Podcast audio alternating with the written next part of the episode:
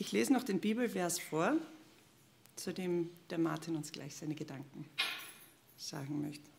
Matthäus 5,13 Ihr seid das Salz der Erde. Wenn aber das Salz fade geworden ist, womit soll es gesalzen werden? Es taugt zu nichts mehr als hinausgeworfen und von den Menschen zertreten zu werden.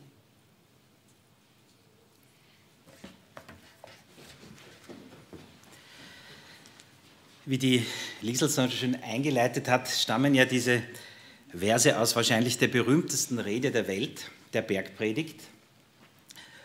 Und Jesus setzt sich, spricht zu seinen Jüngern rundherum, viele Leute und definiert sozusagen am Anfang seinen, seines Dienstes sein Programm.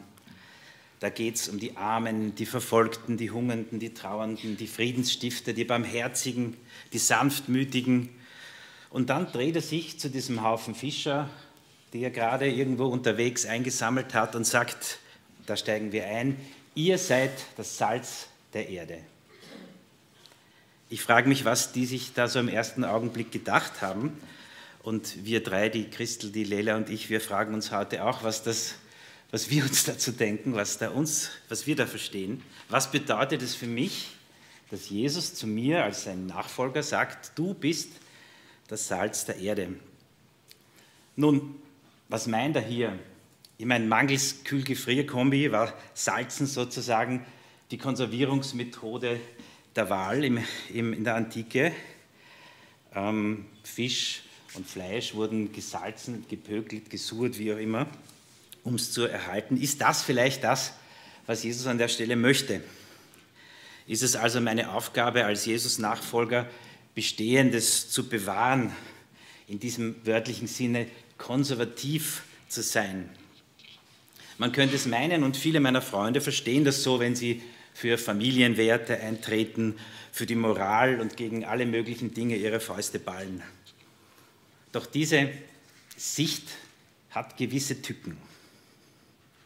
In dem guten Glauben, dass man die Wahrheit und den wahren Glauben irgendwie bewahrt und einsalzen kann, passiert es nämlich, dass wir unsere eigene Sicht der Welt, unsere eigene Kultur, unsere Prägung, meine Prägung einsalzen und für wahr halten.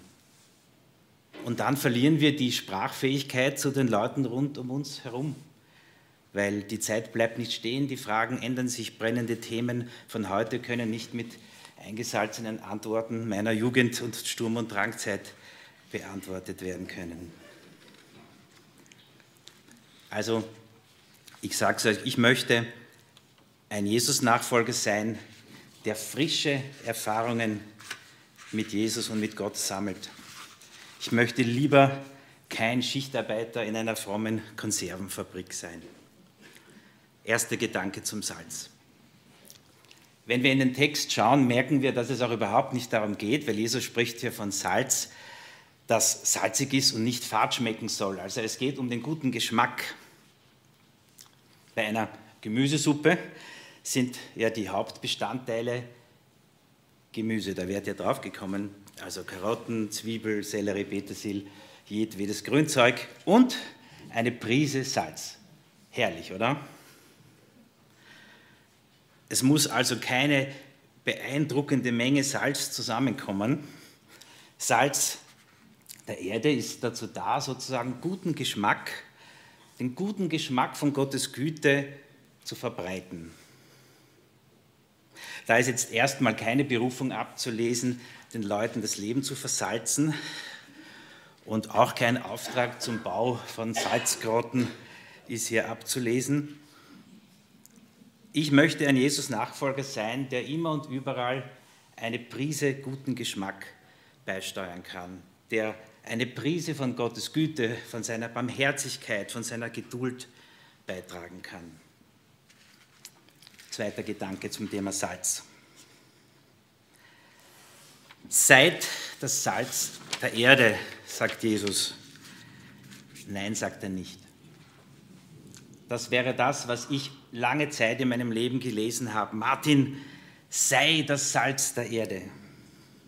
Jetzt hast du die Spielregeln von Gottes neuer Welt verstanden. Nun lebe so, dass die anderen deinen Glauben sehen und sagen, oh, wie groß ist Gott. Meine Kinder müssen sich extra gut benehmen. Martin, sei eifrig, hilf deinen Nachbarn, sei niemals hilfsbedürftig oder nachlässig. Jeder entlaufene Hund, jeder Bettler vor dem Supermarkt wirft die Frage auf Martin. Und jetzt kannst du deinen Namen einsetzen. Bist du salzig genug? Und wenn du Zweifel hast oder wenn ich Zweifel habe, wenn ich Fehlentscheidungen treffe, wenn ich Streit mit anderen habe, dann macht ihr das mit Gott alleine aus, um ja nicht seine Ehre anzupatzen. Ich sage es euch, meine Erfahrung und auch meine Überzeugung ist, niemand will jemandem nahe kommen, der so tut, als würde er über den Dingen stehen. Und das, was diese Haltung hervorbringt, sind zwei Dinge, nämlich Unehrlichkeit und Minderwertigkeitsgefühle.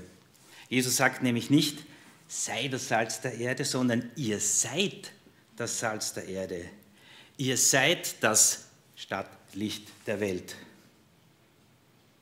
Salz, das nicht würzig ist, Licht, das man nicht sieht, absurd. Na klar tut's das. Es gehört zum Wesen von Salz, würzig zu sein. Und dieses Salz kristallisiert nicht quasi aus dem Schweiß meiner Anstrengung, ein vorbildliches christliches Leben zu führen. Salz kristallisiert dann, wenn die Lösung gesättigt ist. Salz kristallisiert dann, wenn die Lösung gesättigt ist. Ich möchte ein Jesus-Nachfolger sein, der sich von Gott sättigen lässt, der sich vollsaugt mit seinem Leben, seiner Güte, seinem Mitfühlen, seiner Treue, seinem Verzeihen und seinem Anliegen für diese Welt. Wenn mich mein Alltag überfordert, und das tut er, wenn mir Geduld fehlt, wenn Zweifel mich verunsichern, wenn ich den Preis für falsche Entscheidungen zahlen muss, so wie jeder übrigens von euch auch, dann entsteht so eine Art chemische Reaktion zwischen meinem Leben und dem Evangelium. Da bildet sich vielleicht da und dort ein kleiner Salzkristall aus, mit dem man eine Prise von Gottes Güte, einen guten Geschmack von seiner Liebe weitergeben kann. Wir pflegen gerade äh, meine Tante, die dement ist, und ich denke darüber nach, was für ein Mensch ich einmal sein möchte, wenn ich alt und dattrig bin. Es geht schneller, als man denkt. Und ich habe für mich drei Sätze aufgeschrieben. Ich möchte ein Mensch sein, bei dem man weich fallen kann, der mitfühlt, mitträgt, mitgeht, ohne schnell zu urteilen. Ich möchte ein Mensch sein, der so wie Jesus die im Blick hält, die marginalisiert und abgewertet sind in der Gesellschaft und auch in der Kirche. Ich möchte ein Mensch sein, der praktisch und unkompliziert zupackt und unermüdlich das Leben seiner Mitmenschen ein kleines Stück besser machen möchte. Jede Woche, jeden Tag. Nicht in dem naiven Glauben, diese Welt zu reparieren, sondern getrieben von der Freude und von dem Wunsch, einen Guster auf Gott machen zu können. So möchte ich auch Salz der Erde sein.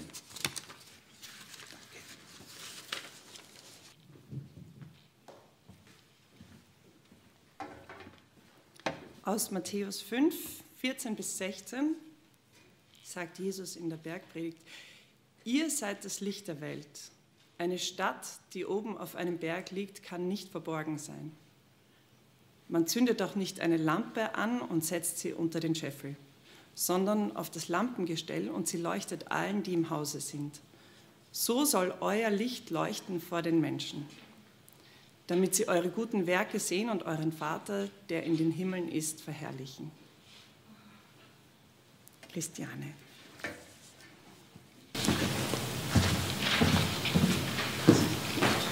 Ich danke sehr für das Thema Licht, weil äh, es ist so etwas Positives, so etwas Schönes. Wenn wir zum Beispiel am Abend durch die Stadt gehen, werden wir von vielen Lichtquellen angestrahlt. Es ist ein großer Unterschied, den Nachthimmel Himmel aus der Stadt oder auf einem Berg zu betrachten.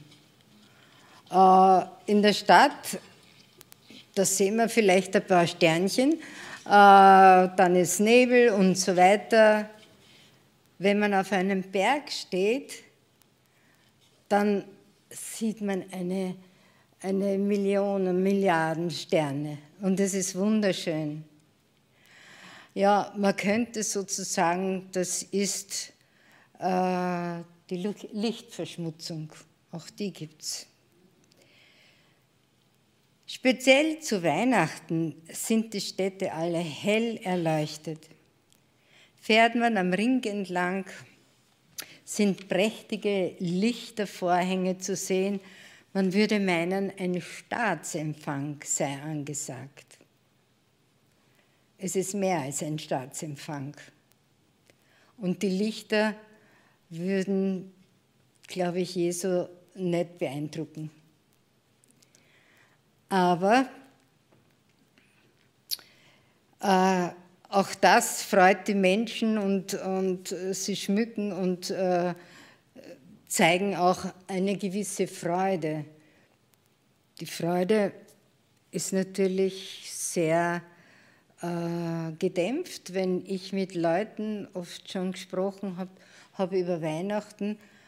Dann geht es um Geschenke, dann geht es um gutes Essen, Freizeit und dann fehlt etwas, eigentlich das Wichtigste.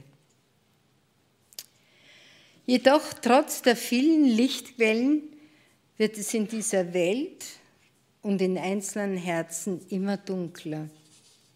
Aber so wie unser Schöpfer Gott gesagt hat, es werde Licht und es ward Licht, so hat das Licht der Welt in unsere Sündennacht hineingeleuchtet. Das Licht der Welt, der von sich selbst sagt, ich bin das Licht der Welt. Und wir sollen es auch sein. Wer sich auf dieses Licht einlässt, wird selbst auch wieder zum Licht. Ein wunderbarer Vergleich ist eigentlich Sonne und Mond. Der Mond äh, scheint nicht aus sich selbst, gibt nicht äh, Licht aus sich selbst, sondern äh, seine Leuchtkraft kommt von der Sonne. Und das ist eigentlich, wir können aus uns selbst auch nicht leuchten. Das ist unmöglich. Sondern es muss der sein, der von sich sagt, ich bin das Licht der Welt. Nun möchte ich euch eine Begebenheit aus meinem Leben erzählen. Ich bin, bin jetzt fast 82 Jahre alt und es gibt so viele Begebenheiten in meinem Leben. Ich würde wahrscheinlich den ganzen Tag oder noch mehr brauchen, von Begebenheiten in meinem Leben zu erzählen. Aber es ist nur ein kleiner Ausschnitt aus meinem Leben. Als ich bei einer Evangelisation 1970 mein Leben Jesus anvertraute, war ich so aufgewühlt, dass ich die ganze Nacht nicht schlafen konnte. Ich habe nachgedacht, was ist da passiert und vielleicht bin ich einer Massenhypnose anheimgefallen oder was ist da? Und ich konnte nicht schlafen. Und als es morgens schon leicht hell geworden ist, da habe ich es gewusst. Mein Leben fängt neu an. Ja, ich wurde dann in der Tulpengasse eingeladen.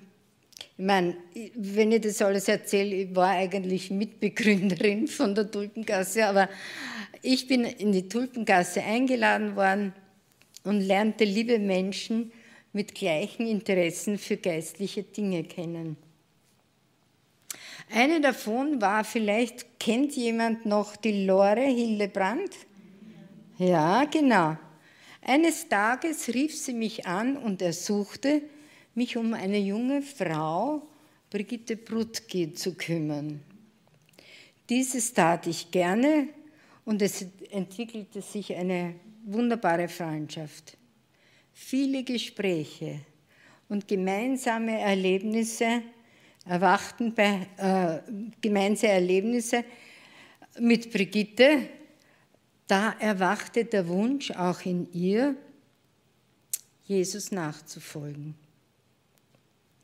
Wir begannen gemeinsam Menschen in unseren Wohngegenden und Familienangehörigen einzuladen und fingen mit evangelistischen Treffen in unseren Wohnungen an.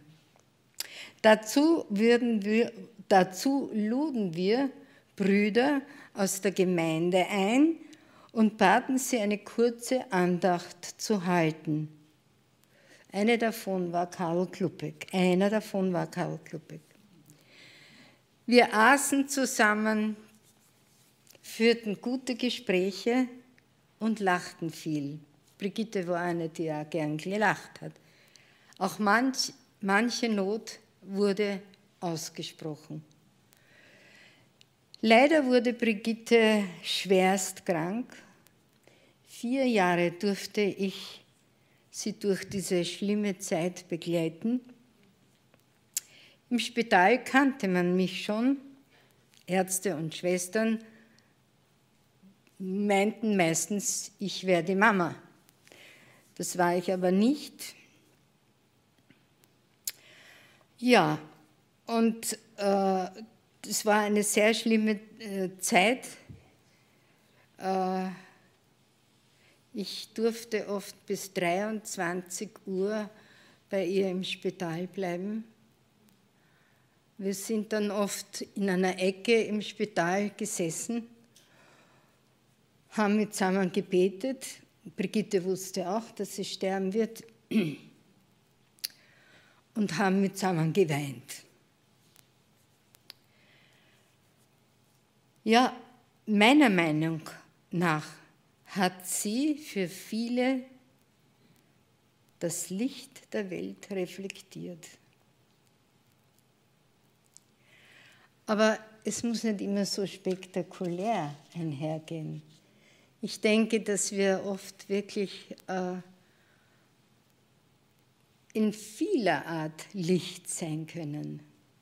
Licht in dem, dass wir ein freundliches Wort weitergeben, dass wir grüßen, freundlich grüßen, mit einem Lächeln grüßen. Äh, ich habe, wie viele von euch wissen, dass ich einen Hund habe, mit dem gehe ich Gassi und da treffe ich immer wieder einen Ukrainer, einen Mann, der ganz sicher starke Depressionen hat, groß, stark, der eigentlich nicht mehr, mehr sehr viel Wert auf sein Äußeres legt. Und jedes Mal, wenn ich an ihm vorbeigehe, grüße ich ihn. Er geht weiter, das nächste Mal treffe ich ihn wieder, grüße ihn wieder, geht weiter, dann haben wir gedacht, irgendwas stimmt nicht, irgendwas, ich meine, ich weiß, er wird mich nicht auf Deutsch grüßen, das ist klar, aber wenn er wenigstens mit dem Kopf nicken würde oder irgendwas, nichts. Und dann ist mir eingefallen, wie sieht er mich, wie erkennt er mich? Ja, ein Mensch, der grüßt, aber nicht ein Mensch, der ihm freundlich herzlich zugetan grüßt. Und das hat mir dann der Herr irgendwie geschenkt und das habe ich dann getan. Und da hat er zurückgegrüßt. Das erste Mal zurückgegrüßt. Und jetzt ist es soweit, dass er mich als erstes grüßt. Also es kostet nicht viel und doch ist es Licht, das wir ausstrahlen. Ja, für mich ist ein Gedicht von Peter Rossecker sehr aussagekräftig. Da heißt es, auf dem Wege zum Licht lasset keinen zurück, führet jeden mit euch der vergessen vom Glück, dem die Ampel erlosch, dem die Glut nie gebrannt, der Mensch, der den leitenden Stern nie gekannt.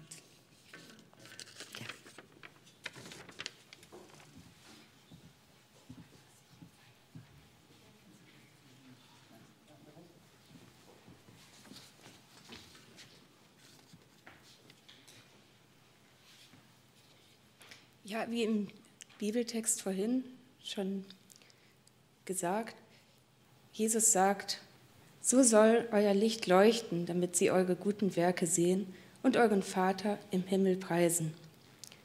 Mein Gedanke dazu war, nicht nur gute Werke kann man sichtbar machen, sondern auch Einstellungen.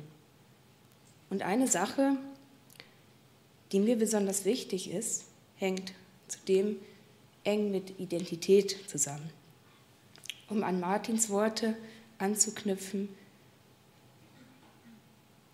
oder an seinen Gedanken, wir sind Salz und Licht. Wir sollen es nicht sein, sondern wir sind es.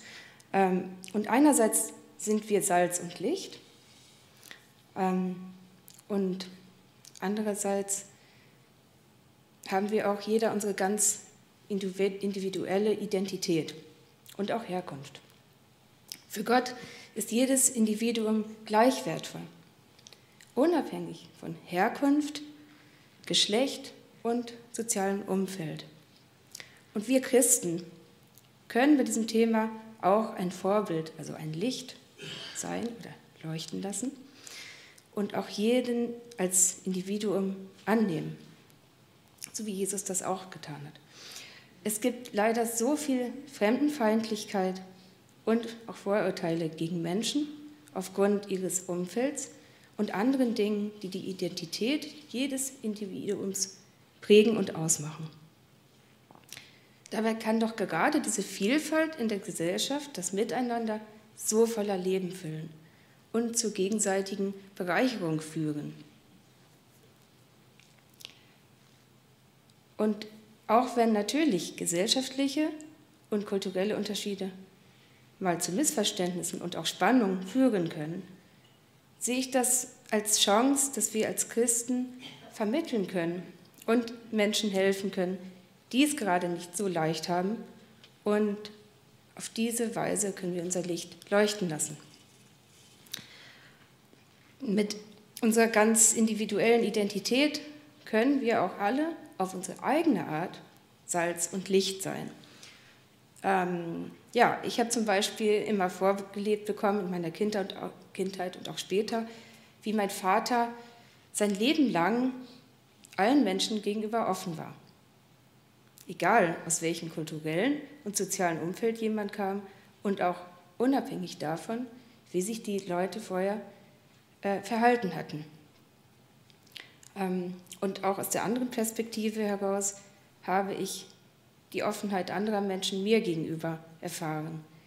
Wir waren zum Beispiel viele Jahre auf dem Missionsfeld in Indonesien und haben als Fremde im fernen Land die Gastfreundlichkeit und die herzliche Art der Menschen kennenlernen dürfen.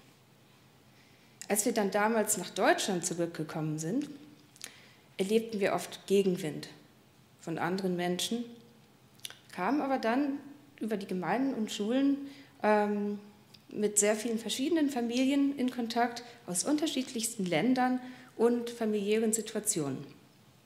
Und gerade die Menschen, die sich aufgrund schwieriger Erlebnisse in der Vergangenheit oder auch aufgrund problematischer familiärer Verhältnisse heraus in der Gesellschaft schwer getan hatten, ähm, die waren mein Vater ein Anliegen. Er setzte sich immer gern für diese Menschen ein. Er besuchte sie oft und machte sie mit Jesus bekannt. Er half zum Beispiel ehemaligen Häftlingen, wieder Routine im Leben zu bekommen und sich zu integrieren. Und er half auch Familien, die zum Beispiel aus ihrer Heimat flüchten mussten, um Schutz zu finden. Ähm, denen half er zum Beispiel bei, bei Sachen, die mit den Ämtern, also so Behördengänge, Ausfüllen der, des Asylantrags, was auch schon für uns, die lange in, äh, also Deutsch sprachen und äh, die Sprache gut kannten, schwierig war zu verstehen. Also diese Anträge sind ja immer sehr kompliziert. Und ähm, da hatte sich dann einen Abend hingesetzt und das einmal ähm, ist, ist, das mit denen durchgegangen. Und hat auch ein bisschen geholfen. Zum Beispiel, dass sie ein bisschen ähm, ihre Deutschkenntnisse ver verbessern können, dass sie dann auch gut integriert sein können in der Gesellschaft und auch ähm, sprachlich dann weiterkommen, um Kontakte gut knüpfen zu können. Genau. Ja, und nach diesem Vorbild, was mich wirklich sehr geprägt hat, möchte ich aus meiner ganzen Identität heraus das Licht sichtbar machen und jeden als von Gott erschaffenes Individuum betrachten. Und äh, so versuche ich das auch weiterzugeben an, an meine Kinder und einfach diese Einstellung zu leben. Und ähm, ja, das fängt bei der Schule an, zum Beispiel. Ähm, dass ich sage, ich schicke meine Kinder bewusst auf eine Schule, wo es viele Kulturen gibt und, und einfach, dass man die Vielfalt der Gesellschaft und dass Gott jeden wirklich individuell erschaffen hat, dass man das einfach, dass die Kinder das schon kennenlernen und dass es einfach dazugehört und, und ein, ein wichtiger Teil einfach ist. Ja, genau, das war jetzt noch kurz ähm, ein spontaner persönlicher Einschub. Ähm, ich möchte euch alle ermutigen, auch auf eure ganz individuelle und persönliche Art, Licht und Salz zu sein. Und wir können uns gerne nach dem Gottesdienst noch darüber austauschen, was ihr für Erfahrungen gemacht habt. Ja, da hat sicher jeder seine eigene Geschichte. Genau, und ich bin schon ganz gespannt auf die Gespräche.